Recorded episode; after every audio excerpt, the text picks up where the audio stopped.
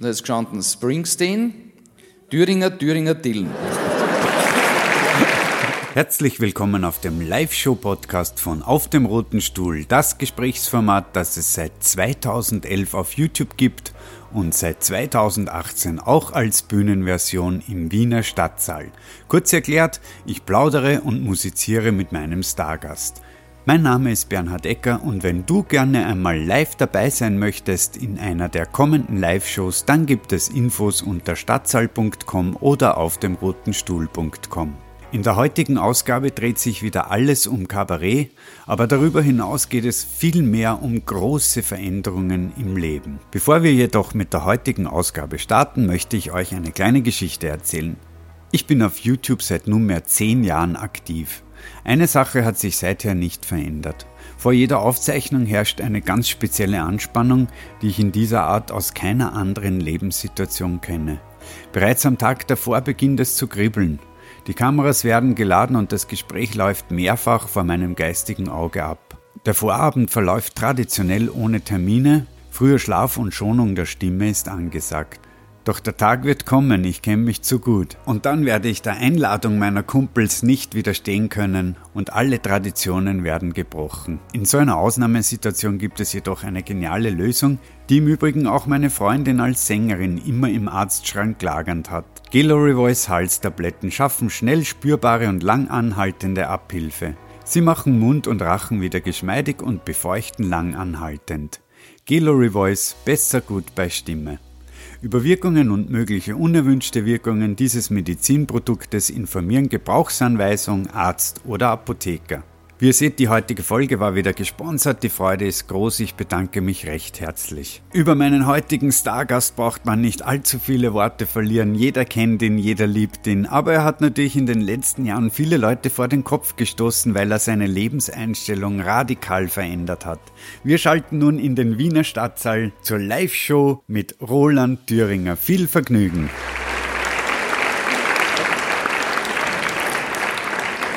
Wir haben 2013 uns kennengelernt. Da haben wir unser Interview aufgezeichnet. Es hat mittlerweile über 100.000 Menschen erreicht. Der Roland selber ist der Meinung, das ist wegen die Kugeln im Bord hat er gesagt, ich glaube, es war damals einfach eine unfassbar spannende Geschichte, die er zu erzählen hatte, denn es war genau der Zeitpunkt, wo er sozusagen sein Leben komplett verändert hat. Es gibt jetzt im Zuge seines neuen Programmes ein wunderbares Pressezitat, das gefällt mir sehr gut. Der ziegenbärtige Weltverbesserer hat sich mit seinem neuen Programm wieder entschieden, zurück zum PS-Freak zu kehren. Und ob das wirklich so ist, das werden wir heute klären.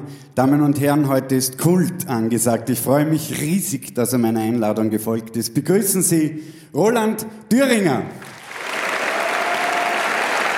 Oh yes.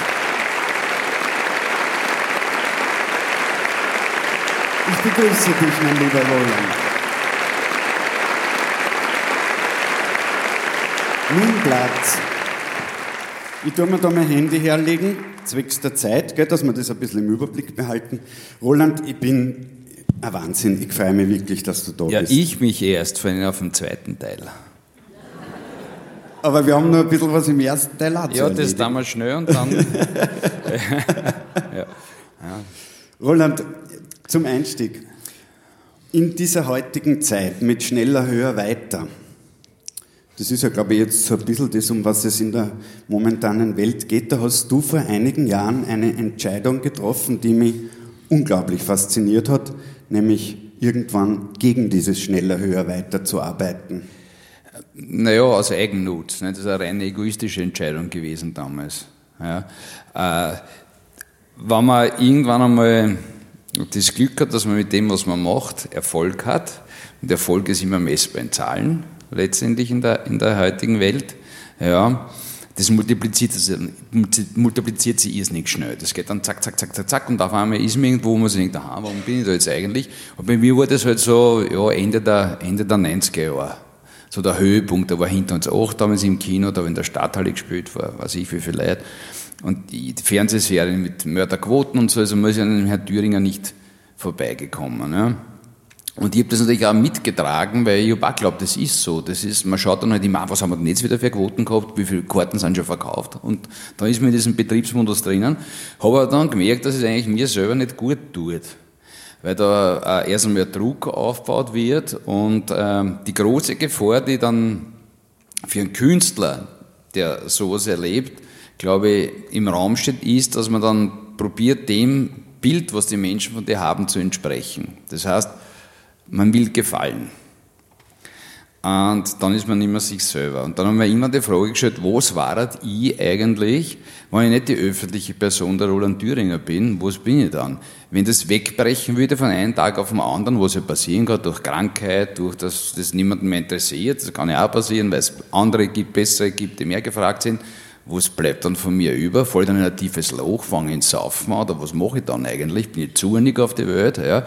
Und ich mir gedacht, das darf doch nicht passieren. Das ist doch besser, wenn ich jetzt gleich wieder äh, mich auf ein Maß reduziere, wo es mir gut tut. Und das habe ich dann eigentlich sehr konsequent gemacht. Und der erste Schritt war Destroying the Audience. Das war die einzige Möglichkeit.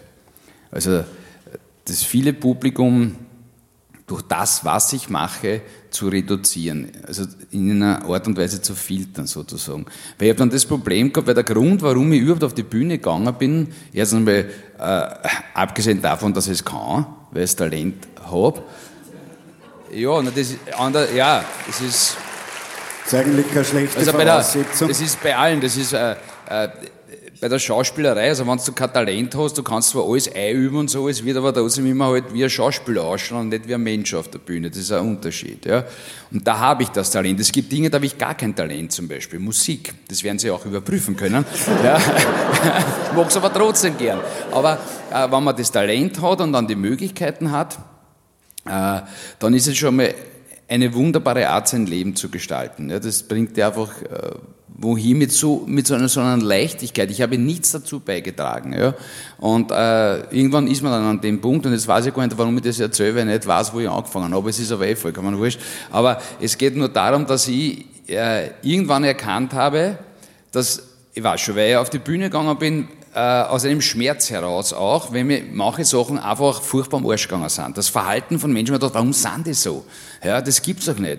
Und der, der Einstieg eigentlich für mich zum Theater war neben der Schauspielschule beim Herwig Seebeck damals äh, mit dem Schlaverett des Atombitz von links. Das war äh, eine Geschichte über das österreichische Bundesheer. Das ist so entstanden, ich war dort. Ich war dort, und haben halt alles notiert, was so passiert. Da brauchst du nichts mehr schreiben. Es ist geschrieben. Du musst es dann nur mal in eine Form bringen, aber wir haben eins zu eins das gespielt, was ich ihnen erzählt habe. Ja. Äh, und das habe ich mir dann auch weiterhin, auch bis heute noch immer zum Prinzip in meiner Arbeit gemacht, dass wenn ich schon über was rede, Goschert auf der Bühne, dass ich es auch mache. Weil einfach nur recherchieren und über andere reden, ohne zu wissen, wie es an der Front wirklich ist, ist ein bisschen feig. Darum habe ich gesagt, na, wann, dann mache ich es immer richtig. Dann habe ich das gemacht. Dann habe ich einige so Sachen äh, kritisiert auf der Bühne, habe immer wieder einen Spiegel den Menschen vorzuhalten. Ja. Damals, wie Hinterholz 8 das Kabarettprogramm entstanden ist, habe ich selber ein altes Haus hergekriegt. Ja. Also ich bin vom Baumarkt heimgekommen, habe die Ütung gestanden, aufgezahlt, in, in Dachboden, wo noch die, die Rigipsplatten halber irgendwie umgehängt sind und bin dann zum damals ganz kleinen alten Computer gegangen und habe schon wieder geschrieben. Und so ist es entstanden. Ja. Das Benzinbilder zum Beispiel war auch so. Ich habe mich dann einfach, ähm, nicht weil ich mich für Autos interessiert habe, weil Autos sind mir relativ wurscht. Voll, eigentlich vollkommen wurscht sind mir Autos. Ich habe nur gern schöne Objekte. Ja, also schön, ja, schöne Objekte, das ist wurscht, was das ist, aber wenn was schön ist, dann denke ich mir, das hätte ich gern, nicht? Und wenn es noch Brumm Brumm macht und 700 PS hat, ist es noch lustiger, glauben Sie mir das. Ja. Aber ich wäre nie auf die Idee gekommen, mir einen Ferrari oder einen Porsche oder einen Mercedes oder irgendwas Langweiliges zu kaufen. Ich habe dann mit einem Freund Hot Rods gebaut, amerikanische. Nicht? Und dann ist halt der Herr Thüringer der mit den vielen Autos. Und der wird aber nicht differenziert zwischen Auto als Mobilitäts Gerät, als, als, als Gehprothese, wie es der Mensch normalerweise benutzt, und einem Kunstobjekt, das man baut. Ja, wenn jetzt ein Chevy, einen alten oder Corvette oder was ich gehabt habe, stehen hat, sagt er, was braucht denn das? Das ist ja vollkommen wurscht, was es braucht, das fährt nicht. Das fährt dreimal im Jahr, sonst steht das und wird bestaunt und man freut sich, dass man es hat. Ja. Und ich, ich habe immer das, was ich gemacht habe, eigentlich gelebt und habe aber immer massive Kritik geübt sozusagen am Verhalten der Menschen. Und dann ist in dieser Phase, wo es ihm so bergauf gegangen ist, ist Folgendes passiert, was dir nie passieren darf, dass die, über die du schimpfst, die auf die Schulter klopfen und sagen, ja, super, du, du bist super. Und sage ich, ja, das ist falsch, du müsstest sagen, ich bin ein Arschloch, ich bin ein Drecksau, du müsstest mich jetzt schimpfen, dann mache ich es richtig. Wenn du jetzt sagst, ich bin super, habe ich was falsch gemacht. Und dann habe ich angefangen, habe gesagt, eigentlich wieder zurückbesinnen auf das, was ich eigentlich machen wollte und habe angefangen, meine Inhalte zu ändern und vor allen Dingen so als Konzept für mich langfristig gedacht, wenn man sich eine Karte für den Herrn Thüringer kauft, man weiß nicht, was kommt. Und das habe ich bis jetzt eigentlich durchgezogen. Also wenn Sie jetzt irgendwann Karten kaufen für die Afrika-Twins, was ich jetzt spiele, und Sie haben eine Erwartungshaltung, was er jetzt macht, ja, so wie der Wurstel, der diesen Satz da geschrieben hat, was du vorher da zitiert hast, ja, dem ist ja nicht darum gegangen, etwas zu sagen, sondern nur, dass ich vorher eigentlich ein Trottel war mit meinem Ziegenpark, das wollte er, mit Ziegenpark, das wollte er eigentlich sagen, dass ich jetzt eh wieder normal bin, ohne zu wissen, wo, der hat das nie gesehen, muss man dazu sagen. Der hat nur glaubt, durch den Titel oder sie in die Falle begeben. Ja. Also es ist wieder etwas ganz etwas anderes. Und das ist eigentlich ein schönes Lebenskonzept. So auf der beruflichen Ebene. Privat ist wieder ein ganz anderes Thema, was ich da mache. Das hat auch mit dem zu tun, was ich auf der Bühne mache, aber es ist doch etwas anderes. Ja. Das heißt, man kann eigentlich sagen, dass damals in der Hochphase über dich persönlich eher ein falsches Bild in der Öffentlichkeit entstanden ist, mit dem du ein bisschen zu kämpfen hattest? Nein, oder? es ist kein falsches Bild. Das Bild hat schon gestimmt. Aber wenn ich etwas ständig beobachte, ja, ständig beobachte, habe ich ein anderes Bild davon, als wenn ich es immer nur zu gewissen Zeiten beobachte. Das kennt man, wenn man selbst ein Kind hat und das wächst heran. Ja, äh, klar verändert sich das, aber das ist eine massive Veränderung. Ja. Wenn da ähm, jemanden kennst, den du alle fünf, sechs Jahre besuchst und die haben Kinder, stehen da plötzlich, ah, Jesus, der ist gewachsen. Und auf einmal steht der erwachsen. Mir ist das jetzt vor ein paar Tagen passiert, habe ich Freund getroffen, die mit Pauli im Burm, den habe ich kennengelernt, der war da so, ja, und jetzt steht einer neben mir, der ist größer als ich. Ja, und das geht ihr, und dann hast du halt so immer so Spitzen der Beobachtung und die prägen dann dein Image, also das, was, was du hast. Und das ist als öffentliche Person ist es so. Es wird was berichtet über die mit irgendeinem Foto, eine Überschrift, die ich mir nicht ausgesucht habe. Und irgendwann steht dann der Benzinbruder. Und ich habe aber nie gesagt, ich bin ein Benzinbruder. Das ist das Stückhartkassen, die Benzinbrüder. Und dann schreibt einer vom anderen an und dann ist immer der Benzinbruder. Und auch heute steht noch, ah, der Benzinbruder oder der Wutebürger oder irgendwas. Aber das ist nicht falsch, sondern das ist eben ein Moment einer Wahrnehmung, die sich im Gehirn sozusagen einprägt. Und das ist, als öffentliche Person ist es so, das kannst du nicht ändern. Jetzt könnte man wahrscheinlich irgendjemanden anstellen, der an dem Image arbeitet und irgendwelche mit Pressemeldungen rausgeht, also sprich irgendwelche Lügengeschichten erzählt, die interessant sind um das Image irgendwie, aber das mache ich alles nicht, weil es mir relativ wurscht ist, was die Leute über mich denken. Sowohl jetzt die Öffentlichkeit über mich denkt, als auch andere Leute oder meine Nachbarn, irgendwie, mir ist relativ wurscht. Also ich, ich orientiere mich nicht an dem, was andere über mich denken oder vielleicht denken könnten. Ich mache das, was ich mir denke, das ist jetzt gerade richtig für mich. Okay. Das heißt, wenn es heute noch, und ich glaube, die gibt es ja noch immer, gewisse Erwartungshaltungen von einem Publikum gibt, die sie mit dir damals in den 90er Jahren schon intensiv auseinandergesetzt haben und die dann auch teilweise unter Anführungszeichen enttäuscht sind aufgrund ihrer Erwartungshaltung, ist für die gut. Ist gut, weil wenn man enttäuscht ist, heißt das, dass die Täuschung ja weggefallen ist. Wenn ich, wenn ich was entwässer, ist die Feuchtigkeit weg. Also es ist, das ist, das, das ist dann, dann ist praktisch die, die Aufgabe erfüllt. Ja. Äh, ja. ja. ja.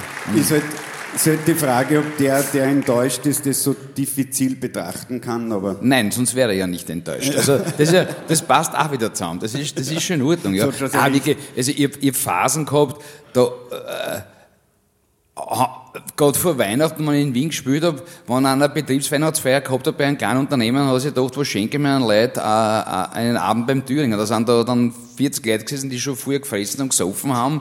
Und da hat es einen Gaudi gehabt und dann ist halt der Kasperl gekommen und hat halt noch geredet, einem war vollkommen wurscht, was ich da mache eigentlich. Ja, es war der aus dem Fernsehen, den käme und das ist lustig und das war's. Ja. Und äh, das passiert eben. Ja. Oder Aromi, das wird oft erwähnt, also zweifacher Aromi-Preisträger. Aromi ist nichts. Das ist nichts. Es hat nichts mit einer Qualität und einer Leistung zu tun, sondern ähm, mit der Quantität, in der du im österreichischen Fernsehen vorkommst. Ja, weil der, Der, oh ja, natürlich. Wenn einer viel vorkommt, kriegt er Arome. Ja, wenn einer nicht vorkommt, aber trotzdem super ist, kriegt er keine Arome. Das ist, es geht um die Aufmerksamkeit, die man erzielt. Und das ist überhaupt ein Thema unserer Zeit. Es geht nicht um das, was es ist, sondern es geht um das, was für eine Aufmerksamkeit man mit was erzielt. So kann man Wahlen gewinnen, so kann man Produkte verkaufen, es ist vollkommen wurscht. Es geht nicht um das, was es, was es wirklich ist. Es geht um, um die Verpackung, um das, was man erzählt. Jetzt habe ich irgendwann einmal irgendwann ist mir was Furchtbares passiert. Ich habe eine Zeitung irgendwo in einem Hotel aufgeschlagen und da ist ein, das ist für mich wirklich was Schreckliches manchmal. Und da ist gestanden, dass irgendein Politberater ein Statement zur SPÖ abgegeben hat und da hat der wirklich gesagt, Sie müssen sich eine andere Erzählung einfallen lassen, eine Erzählung über sich. Also es geht ums Geschichtel. Früher haben wir gesagt, tu eine Geschichtel drucken, wenn einer einen Blödsinn redet. Ja? Und das ist aber jetzt die Normalität. Das Geschichteldrucken ja, hat Erfolg. Ja. Ich habe mir vorher gerade gedacht, ich muss mehr ins Fernsehen wegen der Romy. Du, ja. Wenn das so leicht geht. Ja, du musst, ja, du musst aber mehr reinkommen ins Fernsehen. Das, ja, das, das, wenn du einmal dort bist. Das hat der Niki Lauda hat das, glaube ich, gesagt, es gibt in, bei einem Interview, der hat mich immer sehr als junger Bub wie wie Fernsehkonsument war und da habe ich immer gefeiert, wenn in Sport am Montag oder so der Niki Lauda zu Gast war, weil der war irgendwie sehr lustig in seinen Kommentaren, weil der hat ja nichts geschissen. Der hat ganz ehrlich gesagt, schauen Sie, es gibt in Österreich tausend Buben, die schneller Auto fahren können als ich. Aber ich sitze im Ferrari. Und, äh, und da ist was Wahres dran. Ja, also das ist, ja. Man muss halt allerdings bei allem, sozusagen, wenn du das jetzt ein bisschen auch klein redest, deine Geschichte auch, man, man muss ja, da sitzt nur immer der Schauspieler mit dem bestbesuchtesten Kinofilm aller Zeiten, der in Österreich erschienen ist. Noch immer. Ja, aber. Bitte. Hinterholz auch. Ich weiß, dass du das Nein, nur als Zahlen siehst. Es war genau der gleiche Film, wenn ihm nur 100.000 Leute gesehen hätten oder nur 3.000. Es wäre genau der gleiche Film. Der Film hat sich nicht geändert dadurch, dass sie ihn viel gesehen haben. Nur, dass halt damals irrsinnig viele Faktoren zusammengekommen. Das war eine Zeit, wo das in den Kinos durch äh, diese Cineplex-Kinos, die da entstanden sind, diese Mehrsäle-Kinos, da diese Fabriken, ist es möglich gewesen, erstens einmal, dass ich im Fernsehen immer präsent war. Man ist an mir nicht vorbeigekommen, eigentlich. Ja, ich war praktisch im Wohnzimmer der Menschen vertreten und dann natürlich lockt es die Menschen ins Kino. Ich weiß, das war vollkommen absurd. Das war damals, äh, noch was dazu gespielt hat, das Wetter. Es war Mitte September Premiere, da ist immer die große Diskussion, wann macht man die Kinopremiere, nicht? Ja, ja nicht im Sommer, weil da sind die Leute sitzen lieber draußen und vor Weihnachten ist auch schlecht, dann kommen die Amerikaner mit den Blockbuster und da wird genau überlegt und hin und her. Und wir haben uns für Mitte September damals der Produzent entschieden.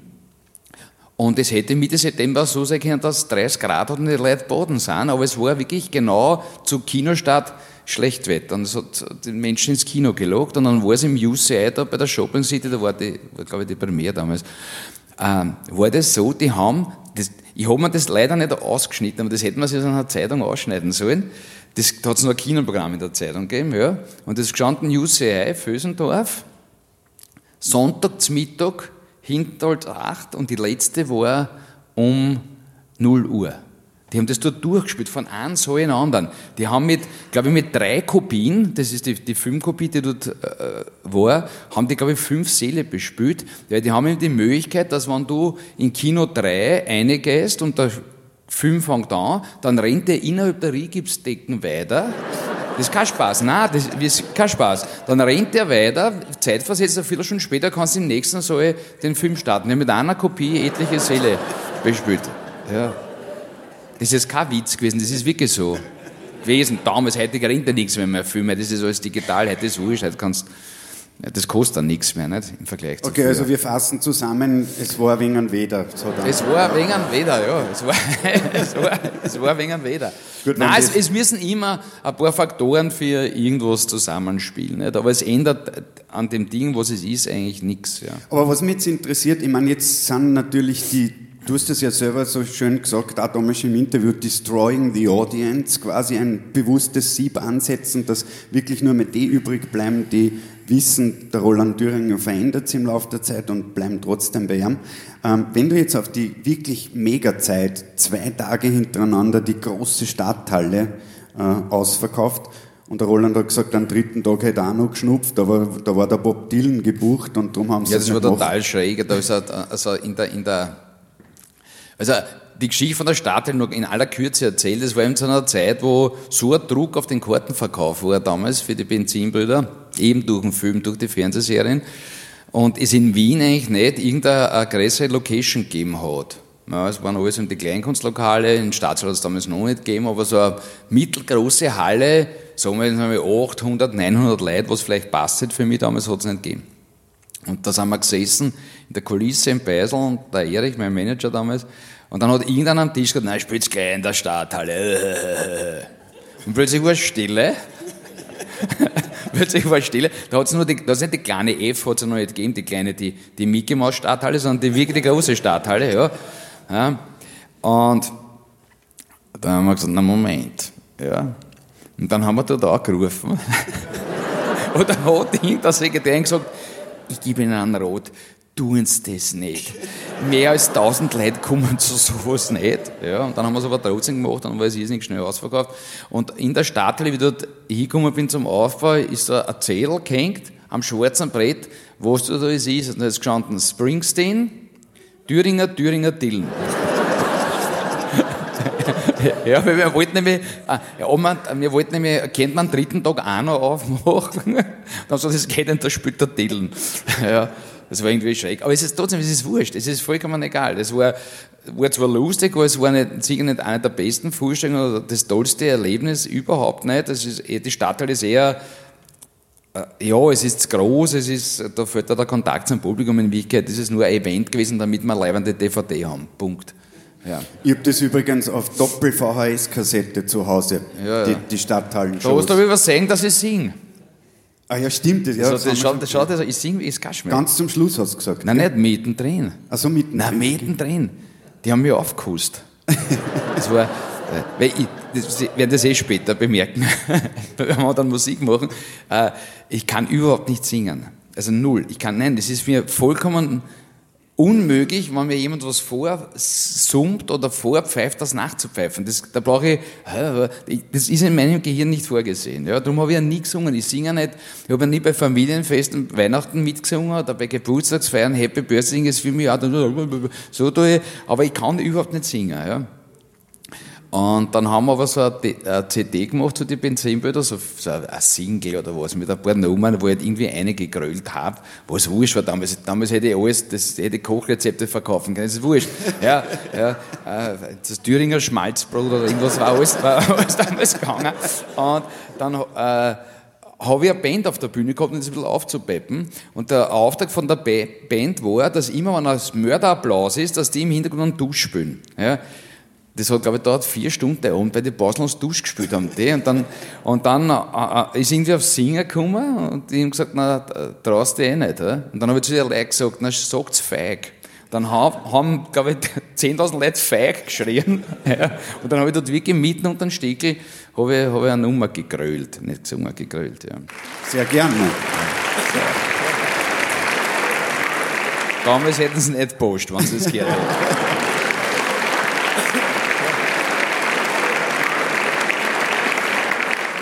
Das war der erste Teil der Live-Show vom 8.12.2019 mit meinem Stargast Roland Thüringer. Der zweite Teil folgt demnächst auf diesem Podcast. Bleiben Sie mir treu, werfen Sie einen Blick auf YouTube, aber vor allem bleiben Sie gesund. Alles Gute, bis bald.